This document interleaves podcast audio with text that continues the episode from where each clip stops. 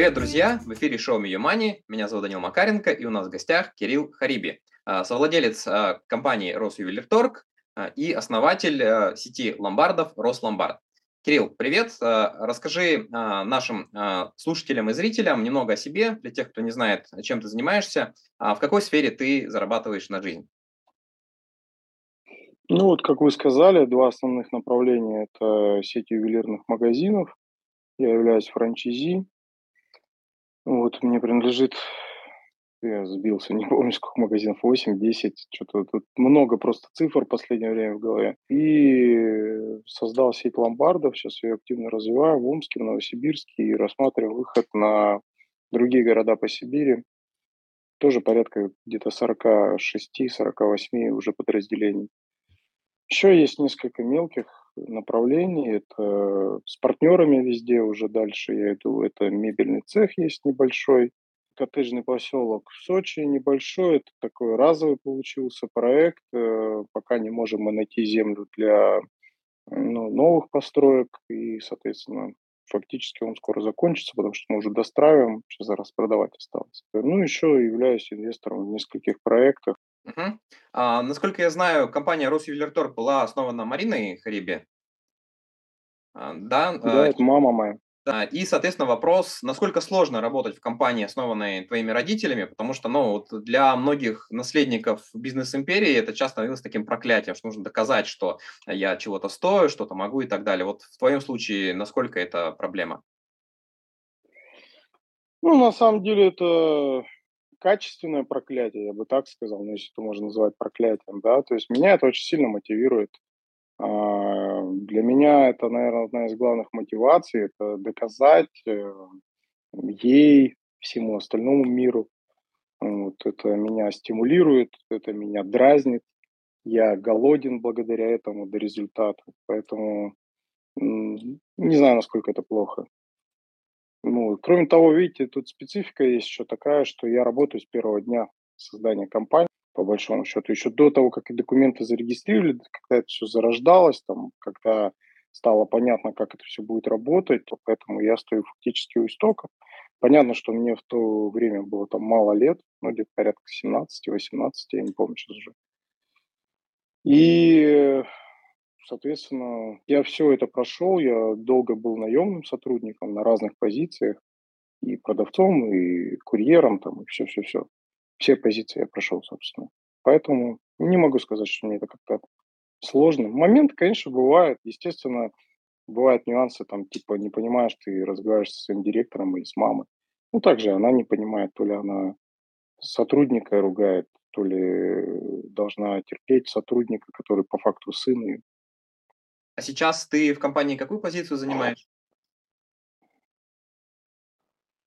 Ну, скажем так, то есть так как я являюсь франчайзи, основные все решения принимаются в, в ну, держателе франшизы, но со мной консультируются, со мной советуются. Где-то я там свое экспертное мнение высказываю, где-то помогаю, где-то что-то контролирую. В своем ИП, а, собственно, ничего такого особенного я не делаю, то есть ИП, который занимается именно Росювелирторгом, да. А, по большому счету есть качественный управляющий, профессионал, а, она ведет полностью это ИП. В Росювелирторге есть исполнительный директор, также очень профессиональный сотрудник. Вот. Поэтому работает команда. Угу. А компания Росювелирторг сейчас э, только в Омске работает или в других городах тоже есть? Нет, Росювелирторг пока только в Омске. Сейчас с выходом в Новосибирск э, по ломбардам, конечно, психологически стало, наверное, легче и понятнее, как заходить в другой город, и определенные мысли начали появляться. Но на сегодняшний день это только Омск. За счет чего удалось занять э, лидирующие позиции в Омске, а, и какой был твой вклад в этом? Ну, а, у нас с Марией Николаевной получился хороший тандем. То есть э, ее опыт, э, ее такая скрупулезность, э, перфекционизм, дотошность и мое, моя энергия, да, такая, моя агрессия в какой-то степени, ну, именно профессиональная, скажем так, да, мой голод, мое, ну, наверное, в какой-то степени слабоумие отвага, вот этот симбиоз, он позволил нам в один момент а, сильно начать масштабироваться. Когда я выходил из компании там, для как бы, личностного развития и становления, и вот после моего возвращения мое участие, то есть конкретно в тот период, позволило активно начать развиваться, и количеством точек мы заняли лидирующие позиции. То есть я говорил о том, что важно покрытие э, локаций и так далее, больше локаций. То есть Марина Николаевна переживала о потере качества, но при любом масштабировании качество теряется. Ну, вот, умудрились не потерять в качестве и занять локации. А сколько За точек, счет этого лидерами стали. когда вот начали экспансию? Когда начали экспансию, было 7 магазинов. А, Это за, за 13 лет было открыто 7 магазинов. За следующие 7 лет было открыто 13 магазинов. Вот. Это когда вот активно я там подключился. Сейчас 23, по-моему, магазина. Видите, просто есть еще один франчайзи, и я, честно говоря, там не очень помню, как, как там у него и так далее. Вот. Ну, и я больше сейчас занимаюсь ломбардами и другими бизнесами. Мгм. А ты помнишь, как заработал первые деньги и на что их потратил? Ну, самые первые там еще в садике я что-то продавал, какой-то там вкладыш, там жвачку, не помню. Спекулянт. А, Вот. А серьезные деньги? э? Ну, наверное, это такие более-менее внятные деньги. Это мотомастерская дала. Ну, а потом уже действительно нормальные деньги. Это ломбарды. Вот оттуда основные доходы были. Ну, вот и потом э, Росвеллерторг в том числе. Мгм. Что купил? Да не помню я, что купил. Ну, так, на жизнь. Не знаю.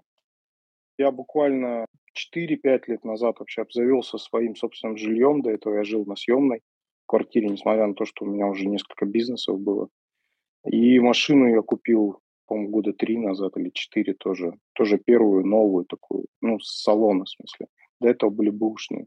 Поэтому на себя я начал тратить, ну, как бы вот прям такие серьезные покупки после того, как уже бизнес стал более-менее стабилен. Спасибо. Из чего складывается твой доход, с каких составляющих? Какую долю приносит а, каждый из бизнесов? И, если не секрет, какой хотя бы порядок цифр?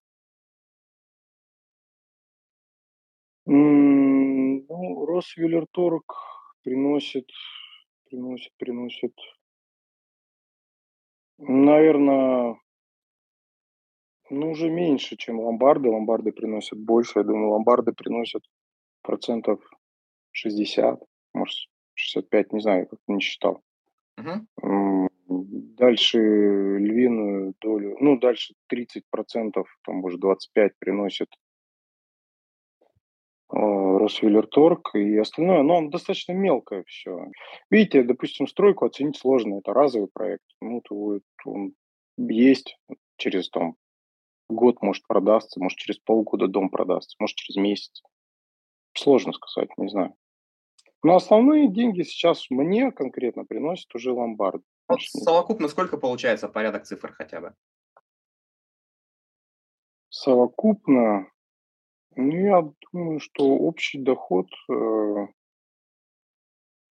до того, как э, уплачены будут все проценты по займам, потому что я в том числе развиваю бизнес на заемные деньги, я думаю, что миллионов, наверное, 7 в месяц есть.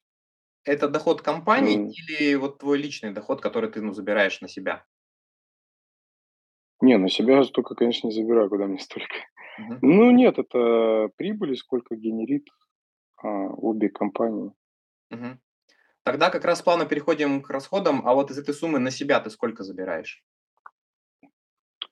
Ну, давайте так, на еду, на одежду, на отдых, а, так, в среднем, видите, то есть на одежду я трачу, ну, как бы раз там в сезон, там, раз в полгода где-то так. И это такая сумма получается, ну, достаточно крупная. Я купил все, что мне надо, и там полгода ношу.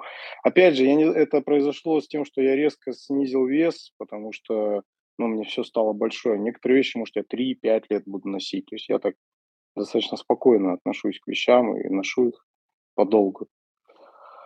Не знаю, ну, в среднем я думаю, что еще же я на дочку даю деньги, там, садик, то все Ну, я думаю, полмиллиона, наверное, максимум, может, меньше. Мгм. Ну, это даже даже, наверно, много. Ну, то есть, э, из этого, ну, достаточно много дают на точку. Поэтому такая сумма получается. На себя я трачу, ну, не знаю, может, 250-300 максимум. Я думаю, меньше, может, даже. Мгм. Ну, насколько я понимаю, там по статьям затрат, э, спрашивать тоже, наверно, смысла особого нет, да? То есть вот, э, потратил и потратил. Или есть какое-то понимание, вот на на что тратятся эти деньги?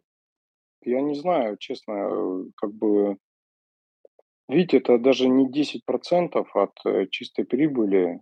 Мгм. Да нет, ну, видите, ско сколько там сложно посчитать. Я щас не могу сказать, сколько процентов я отдаю людям, да, то есть, э, сколько из них моих остается.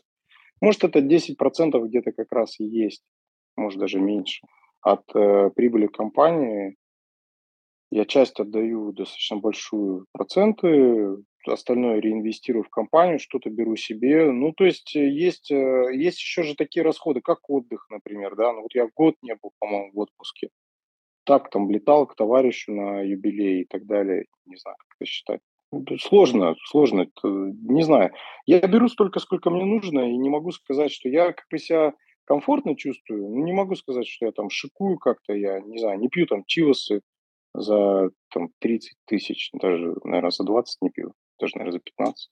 Не знаю, сколько щас бутылка стоит чивоса, но я не так часто его пью. Вот в общей сложности на трачу где-то до полумиллиона. Это вместе с тем, что я отдаю на дочку, на садики, на там ее содержание какое-то и так далее. Мгм. А, насколько знаю, у тебя еще есть хобби- мотоцикл. Такое довольно дорогостоящее. А, вот, э, сколько, э, сегодня стоит таким владеть хорошим мотоциклом? Вообще, какая у тебя модель и какие расходы на него? Ну, у меня Honda Goldwing. Я не знаю, сколько он щас новый стоит. А, цены очень сильно выросли. Наверно, миллиона под 4 он новый стоит. Ну, з я не представляю, как за столько покупать. Я покупал его года 4 назад, и стоил он тогда, по-моему, миллиона 1,5-2, может, новый, с салона. Мгм. В прошлом году я не проехал, наверно, даже 1000 километров. Я очень мало ездил в прошлом году. Поэтому практически ничего мне это не стоит. Как бы помыл, заправил, поехал. Копейки. Когда езжу в путешествие, ну, это было позапрошлый год, я там проехал 1005-7, наверно. Я не знаю, сколько стоит. Ну, как отпуск. Ну, дороже, понятно, чем отпуск, потому что фактически я один на нем еду, а бензина уходит, э, ну, там поменьше, чем на машине, но около того. Ну, плюс еда, плюс то сё. Если сравнивать с отпуском каким там, опять же, Турция, Мальдивы, ну, естественно, это дороже всё получается. Здесь дешевле. Здесь еще есть такой же момент, как мотобратство. Ты куда-то приехал и, а, там, ну, бывает, что ни за что не платишь там. Ну, если ты переночевать просто приехал, то есть ни гостиница, ничего не надо. Я в этом плане как бы такой простой и люблю с людьми пообщаться. То есть просто, позвонил там знакомым: "Приеду", приезжай, всё. Приехал, то есть переночевал у него, соответственно, на гостиницу не тратишься. Ну, для меня это и не расходы. Я могу оплатить любую гостиницу, это ж понятно. Вопрос в том, что, ну, просто хочется провести время с человеком, пообщаться. Вот, а он, соответственно, угощает. Ну, также ко мне приезжает. Мгм. А, ты упомянул про путешествия на мотоцикле. Куда ездил вот, э, последний раз и до этого? Ну, я больше за общение, поэтому я проехал практически все русскоговорящие страны. Я был в Казахстане, Узбекистане, а, Молдавия, Украина, Белоруссия, Приднестровье. Что там еще? Щас не вспомню. Ну, Кавказ весь, Азербайджан. Да, на мотоцикле, конечно. Мгм. Большую часть России. Мгм. А где больше всего понравилось? Да, блин, везде по-своему хорошо, не знаю. Везде, вот везде хочется поехать, в любую из этих стран. Везде красиво по по-своему, интересно. В этом сезоне наверно, будут пред какие-то поездки? Нет, пока ничего не планирую, а там как будет, не знаю. Мне не э, то есть хочется эмоций, хочется спонтанности. Я, если решу, то сел и поехал. Мне так проще. Тогда, конечно, когда там мне было там 25-27 лет, было пофигу. На месяц, на 1,5 уезжал. Щас не хочется столько ездить. Это всё равно определенный дискомфорт. И, ну, давайте так, не дискомфорт, это отсутствие определенного комфорта, к которому я привык. Это и время, это и опасность. Сейчас я это уже больше осознаю. Поэтому не могу сказать, что я сильно хочу куда-то ехать. Посмотрим. А, а если говорить про традиционные какие-то поездки, ну, не на мотоцикле, а там, самолетом и так далее, вот э, куда ездил последний раз и там, сколько денег это стоило? Ну, в Дубае был, по-моему, год назад как раз. Мне кажется, где-то в конце января, начале февраля. По-моему, после этого нигде не был больше. Не знаю, сколько стоило. Не, не помню. Это было же не так давно после операции, поэтому я особо не пил, много не ел, поэтому не очень дорого обошлось. Я алкоголь и так не сильно пью, а тут и вообще не пил, поэтому не знаю, я не знаю, сколько это обошлось. А какая была твоя самая большая а, трата за прошлый год, самая дорогая покупка? А, я купил кабриолет себе. Мгм. Какой? А, Ford Mustang, я не помню какого он года, но не новый, бэушный. По-моему, стоил в районе двух, что ли, миллионов, я не помню, может, трех, ну, не помню, два с половиной, Какого цвета? синий. Круто. Ам, вопрос такой, у тебя есть э, подушка безопасности? Вот какая-то сумма денег, которую можно в случае необходимости быстро м, вывести и потратить? Да, у меня в кармане тысяч пятнадцать лежит. Это, это вся подушка? Да не, Мгм. ну все в бизнесе. Ну а зачем оно будет лежать где-то? Где оно должно лежать? Ну, скажем, бизнес диверсифицирован, там есть недвижимость, есть э, ценные бумаги, есть несколько видов бизнеса. Но такого, что у меня просто где-то в сейфе там лежат деньги, такого нет. Ну, вот я говорю, в кармане там реально там наличка тысяч пятнадцать лежит, может, ну, может 20, не знаю. Мгм. А как ты относишься к идее финансовой независимости, когда можно не работать, там, не, не ходить в офис и жить на пассивный доход с капитала? И дебилом стать. Нет, мне нравится работать. Я кайфую от своей работы, я кайфую от своей команды, я кайфую от результатов. Мне нравится зарабатывать деньги. а, Мне хочется больше зарабатывать денег. Не очень получается пока, правда, со всеми этими изменениями постоянными. Пока только больше работаешь, меньше зарабатываешь. Вот. Нет, я не представляю, что я не буду ничего делать, не знаю. Ну, тут нет такой концепции, чтобы ничего не делать. Тут э, концепция такая, чтобы не работать за деньги, За еду? Я за не понимаю этого. Как раз за удовольствие, за А, то, что тебе нравится, то, что ты считаешь ценным, важным, там, не знаю, нести в этот мир и так далее. Не знаю, в конце концов, книгу написать. ну нет, у меня все же я пока голоден до и финансового результата в том числе. Ну, то есть финансовый результат- это же выражение качества твоей работы, ну, на мой взгляд. У меня большая команда, я не могу позволить себе взять и начать работать за идею, а, и перестать там зарабатывать для них в том числе. То есть мы же должны, ну, обеспечивать семьи, обеспечивать себя. Поэтому мне важно, чтобы больше зарабатывали сотрудники, чтобы я больше зарабатывал. Поэтому я не не готов пока не зарабатывать. Ты упомянул про диверсификацию, что есть недвижимость, есть э, ценные бумаги и так далее. Вот если а, распределить там капитал, не знаю, в процентах, вот какая часть капитала находится не в основном бизнесе, а как раз вот в недвижимости, в ценных бумагах и так далее? Да там копейки, особенно после событий прошлого года в ценных бумагах, там вообще осталось всего ничего. Не знаю, сколько процентов. Может, процентов 5, может, 7. Не знаю, я сейчас не не не посчитаю. Может, 10. Ну, то есть фондовый рынок тебе не зашел. Ну, он в меня зашел как надо. Понятно. Я на самом деле тоже был в минусах весь год, но вот к январю вышел в ноль, и по большому счету, ну, не считаю, что нужно прям прекращать этим заниматься.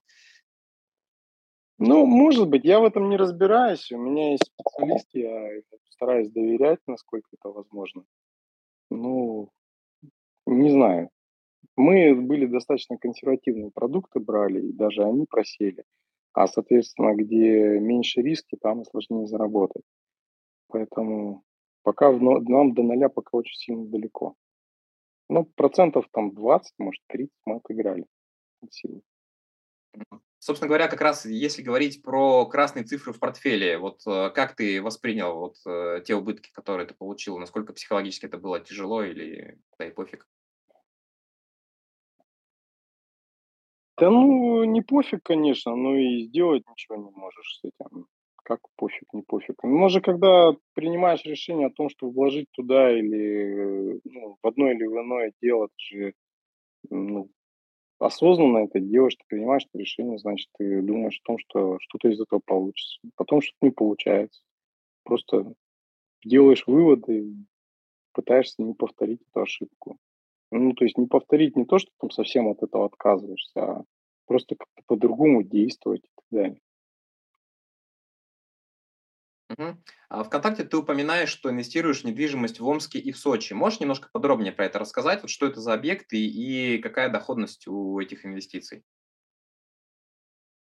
Ну, в Омске это просто какие-то помещения небольшие коммерческие. Я покупаю их а, для того, чтобы как раз ну, вот немного диверсифицировать риски и там, как говорится, все под Богом ходим, мало что со мной, чтобы там ребенку что-то осталось. Вот. Плюс э, за счет них можно там где-то кредитоваться. Как бы так, на перспективу. Потому что под товар, под мой никто не хочет кредитовать. А в Сочи это вот коттеджный поселок. Э, собственно, мы его достраиваем, распродаем и все. То есть поэтому... Там пока непонятно, да, сколько получится, какая доходность? Ну, там же зависит от того, как быстро это все произойдет. Вот мы планировали, когда изначально заходили в этот проект, планировали, что это будет от 8 до 10 месяцев, ну, во что я слабо верил. По факту первый дом был продан через полтора года. Вот сейчас уже второй год, э, третий год начался, да, третий год уже идет. И еще, ну, то есть продавать и продавать.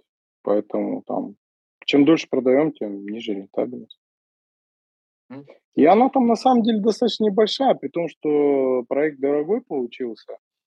Просто когда сделали все по-человечески, качественно, плюс э, ну, как бы специфика цен сочинского рынка, там выхлоп ну, не такой шикарный, как ожидали. Как выглядит твой типичный день? А, сколько времени ты а, уделяешь работе, сколько семье, сколько с каким-то хобби, саморазвитию и так далее? Ну, если совсем типичный день, то это я утром проснулся, пошел на работу до вечера, там вечером приехал домой, там сижу, не знаю, читаю, смотрю кино, смотрю хоккей, э, сижу у камина, играю в компьютер. Ну так, минут 30-40 меня на дольше не хватает. Ну, собственно, вот, э, могу сходить поужинать куда-то, могу с дочкой время провести. Ну, могу на тренировку сходить, на страйкбол могу сходить. Ну, вот, бывают дни, когда ничего не хочу. Могу просто весь день дома просидеть, в телефоне проработать. Могу даже не проработать, просто залип и все. Но такое не часто бывает, но часто как раз где-то перед днем рождения был такой период, что я там просто на пару дней выпал и все.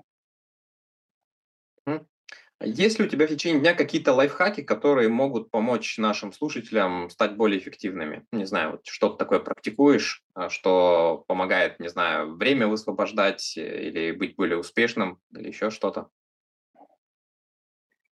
Ну, я не планирую свой день э, поминутно. То есть я себе всегда оставляю время для маневра. Скажем, если у меня есть какие-то встречи, ну, если это даже в офисе, то между ними всегда есть 30-40 минут, иногда час, которые ни на что не записаны, и в это время можно там позаниматься документами, еще что-то поделать. Ну, всегда найдет, поговорить с кем-то из сотрудников, что-то обсудить, то есть там, не запланировано. Вот. Э, опять же, если там было какое-то дело, и в процессе там обсуждения этой встречи возникли какие-то мысли, пошел тут же поговорил. Можешь посмотреть какой-нибудь вебинар, почитать что-то. Uh-huh. Поэтому я считаю, что ну, день должен быть распланирован там, условно, процентов на 50-60. Остальное время нужно оставить для маневра, для там, отдыха, для подумать и так далее. Угу. Что, а, на твой взгляд, должен знать и уметь человек, чтобы кратно увеличить свои доходы в несколько раз? Он должен знать свои сильные и слабые стороны. И там, где он силен, это максимально использовать. Там, где он слаб, не пытаться изображать из себя какого-то там специалиста или тратить время на обучение, ну, если он не поддается этому обучению. Естественно, учиться всегда надо, развиваться всегда надо. Но если он не поддается этому обучению, у него не складывается, ну, попробовал раз, попробовал два, видишь, что не идет, ну, найми человека, который будет за тебя это делать. Мгм. А про сильные стороны ты что имеешь в виду? Можешь пример привести? Сильные стороны, ну, у любого там предпринимателя, любого сотрудника есть какие-то сильные стороны. Надо их максимально прокачивать и вперед, то есть использовать этот ресурс. Ну, допустим, я не знаю, там, если меня попросить посчитать что-то, я, конечно, посчитаю, но у меня уйдет на это часов 5, например. А когда у моего финансового директора на это уйдет там 30 минут. Ну, вот мне смысл тратить 5 часов. Вот. А, например, отправить кого-то на переговоры, чтобы он там не пойми как поговорил, или я поехал, да, и за 15-20 минут решил вопрос. Свои сильные стороны просто не надо сильно там делегировать кому-то. Даже если, ну, например, я считаю, там одной из своих достаточно сильных сторон это э, построение команды, да, то есть подбор персонала и построение команды из них. Ну, это касается топов, естественно. Вот я сейчас проехал всю Сибирь сам, потому что мне было важно пообщаться с людьми вот тет-а-тет, самому. То есть, да, HR-директор э, промониторила весь рынок, собрала информацию, договорилась о собеседованиях, но, ну, возможно, там даже первично по телефону провела какие-то, невозможно точно провела. Но э, как бы непосредственно уже общение, первый контакт такой физический, да, это осуществлял именно я. Сейчас э, региональный директор будет еще общаться именно, ну, как бы уже больше на раскрытие каких-то компетенций. А именно потенциал человека, его вот этот вот какое-то желание, ну, какие-то вот такие общие моменты, которые очень важны на самом деле в бизнесе, ведь на одном профессионализме без энергии, без э, какого-то внутреннего заряда далеко все равно не уедешь. Человек должен хотеть. И вот это ну, моя компетенция в большей степени.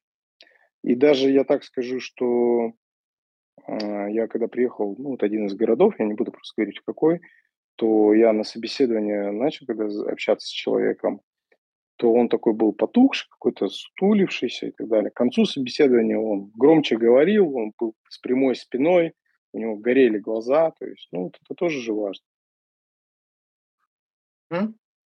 А какие свои привычки ты считаешь самыми полезными? Доверять людям, если это можно назвать привычкой. Про что мы говорим? Про какие привычки? Ну, качество тоже подойдет нормально. Доверять, не бояться делегировать, э, не бояться пробовать, экспериментировать, не бояться говорить сотрудникам о том, что они могут ошибаться, возможно, даже должны для того, чтобы, ну, как бы, любая, любая сложность, любая ошибка – это точка роста. Когда человек э, что-то создает или что-то делает, и у него происходит все как по маслу, никаких проблем не возникает, он и не так все равно качественно растет, может быть, даже не так интенсивно. Вот когда человеку приходится преодолевать, когда он сталкивается со сложностями, тогда происходит более качественный рост. Поэтому, допустим, мы в моментум не берем предпринимателей, которых бизнесу нет три года. Э, ну, понятно, что у них может быть там бэкграунд большой, они там другими бизнесами занимались, поэтому они, ну, уже у них есть понимание, что даже если бизнесу год, они уже понимают, что их ждет там, когда начнутся настоящие проверки и так далее, какие-то сложности. Что за моментум? Можешь рассказать подробнее? А, моментум клуб предпринимателей, закрытый клуб предпринимателей, в котором я состою практически с самого начала. Сейчас это 24, по-моему, или 25, сейчас не помню, или 23 сбил. Цифры не мое, короче, как вы поняли. Клуб предпринимателей, то есть цель э, это объединение людей, которые предпринимателей, только предпринимателей, а, которые являются либо лидерами в своих нишах, либо они активно растут и развиваются. А, либо у них какая-то уникальность есть определенная именно в их качествах профессиональных, э, предпринимательских. И мы объединились для того, чтобы обмениваться опытом, обмениваться мнениями, обмениваться контактами, обмениваться знаниями, для того, чтобы обсуждать какие-то проблемы и вырабатывать, э, ну, проблемы с бизнесом, естественно, связанные, вырабатывать решения, помогать другим вырабатывать эти решения. Например, не так давно я как раз задавал вопрос э, на клубе вот там складывающей ситуации в бизнесе о том, что у меня такой период активного роста сейчас э, и о том, что ну, на это мне нужны деньги для развития. И я понимаю, в принципе, что я эти деньги обслуживать смогу. И, ну, то есть вопрос, где их взять, остается. Вот. И, конечно, хочется их взять дешевле, но не знаю, насколько это получится.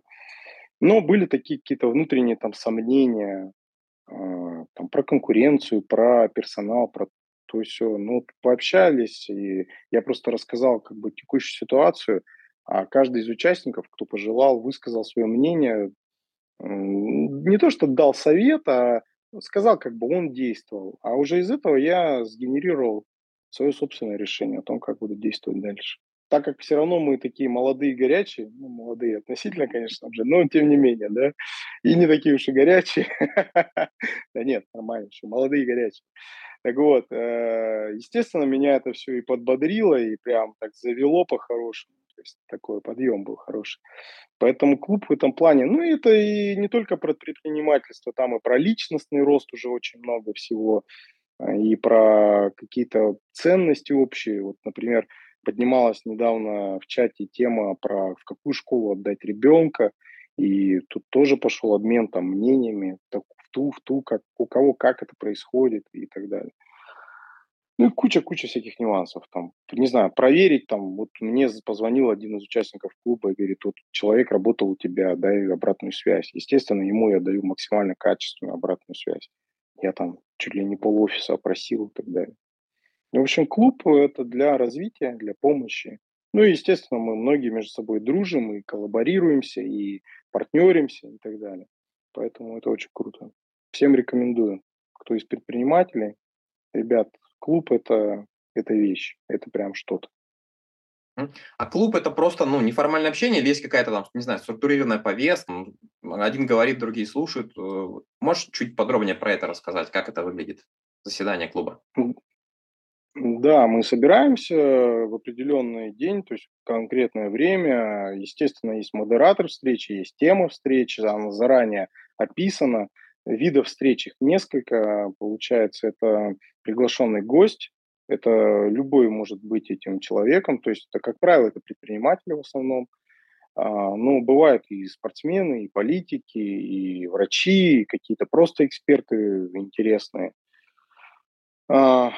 Это вот один вид встреч. Второй вид встреч – это как раз мастер-майнд, да, когда мы обсуждаем какую-то тему, ну, вот как я вкинул, да, и генерировали разные мысли, идеи по этому поводу. А, третье – это, ну, просто заданная тема, скажем так, да, ну, например, недавно мы делились э, результатами прошедшего года, 2022 года. В процессе того, как ты рассказываешь, что я там сделал то, я сделал то, я сделал то, у других участников возникает вопрос, то есть ну, не скажу, что это там прям по поднятой руке, но да, все спокойно берут слово, как бы не перебивая друг друга, потому что людей много, а, спрашивают там, а вот, вот скажи, ты там сделал то-то, а как ты пришел к этому, что вот надо это сделать? Это третий вид встречи, и четвертый вид встречи – это экскурсия. А, это когда мы выезжаем на какие-то ну, предприятия, и кто-то ведет нам экскурсию по этому предприятию, рассказывает историю создания, рассказывает про стратегию, какие-то моменты, ну, то есть связанные с предпринимательством тоже. А, у тебя есть какие-нибудь книги, которые тебе хотелось бы прямо от души порекомендовать, которые произвели на тебя какое-то впечатление? Это очень сложный вопрос, потому что каждая книга, она в определенный момент заходит или не заходит. То есть и были книги, которые я начинал читать просто потому, что надо что-то почитать. А она мне раз и не идет, а потом через какой-то период времени у меня возникает потребность для решения какого-то вопроса. И я понимаю, что та книга как раз ответит мне на этот вопрос. Я ее беру, читаю, и она, ого, для меня прям вообще как Библия становится. Через там месяц или через два месяца возникает следующий вопрос, и там опять какая-то книга всплывает. Поэтому книг очень много хороших. У нас в моментами постоянно ребята делятся, обмениваются э, ну, информацией про то, какую книгу стоит почитать и так далее. Я не могу рекомендовать какую-то одну конкретную книгу, потому что под каждую задачу, наверное, каждая книга подходит. Вот. Э, есть, э, ну, допустим, у кого не хватает мотивации, есть там куча всяких интересных мотивационных книг. Я с названием так тяжеловато, если честно. Ну, у меня цифры, название это не мое. Поэтому книг очень много. Ребят, открывайте какие-нибудь топ-50 книг для предпринимателей. Я думаю, что процентов 90 из них. Или спросите у Дениса Моисеева. Он вам точно скажет под задачу. Денис Моисеев это кто? Это тоже участник клуба, предприниматель. Он там читает по 200 книг в год. До хрена книг читает. Угу. Ну и, как обычно, в завершение подарок от э, нашего гостя для тех, кто досмотрел до конца. Кирилл, что будем дарить? А, будем дарить сертификат Росвелюторг на 3000 рублей. Угу. Если его получит, ну, выиграет э, иногородний э, зритель, э, как он сможет им воспользоваться? Через интернет-магазин можно воспользоваться без проблем. Доставка у вас есть по России, да? Да, доставка, естественно, есть. Мы работаем не то, что по всей России, мы там доставили за все время существования сайта что-то в 20 или 30 стран. Отличный приз. Я напоминаю правила, они очень простые. А, нужно всего лишь оставить любой содержательный комментарий под этим видео, и ровно через неделю а, мы традиционно при помощи рандомайзера разыграем приз от Кирилла. Напомню, это сертификат на 3000 рублей Росювелирторг. А, Кирилл, спасибо большое за интервью. Вот. А всем, кто нас смотрит, слушает, будет читать в газете, подписывайтесь на канал, в том числе и телеграм-канал, где мы анонсируем и выкладываем результаты розыгрыша. А, ставьте лайки, а, поставляйте комментарии, участвуйте в розыгрыше, и да пребудут с вами Мани.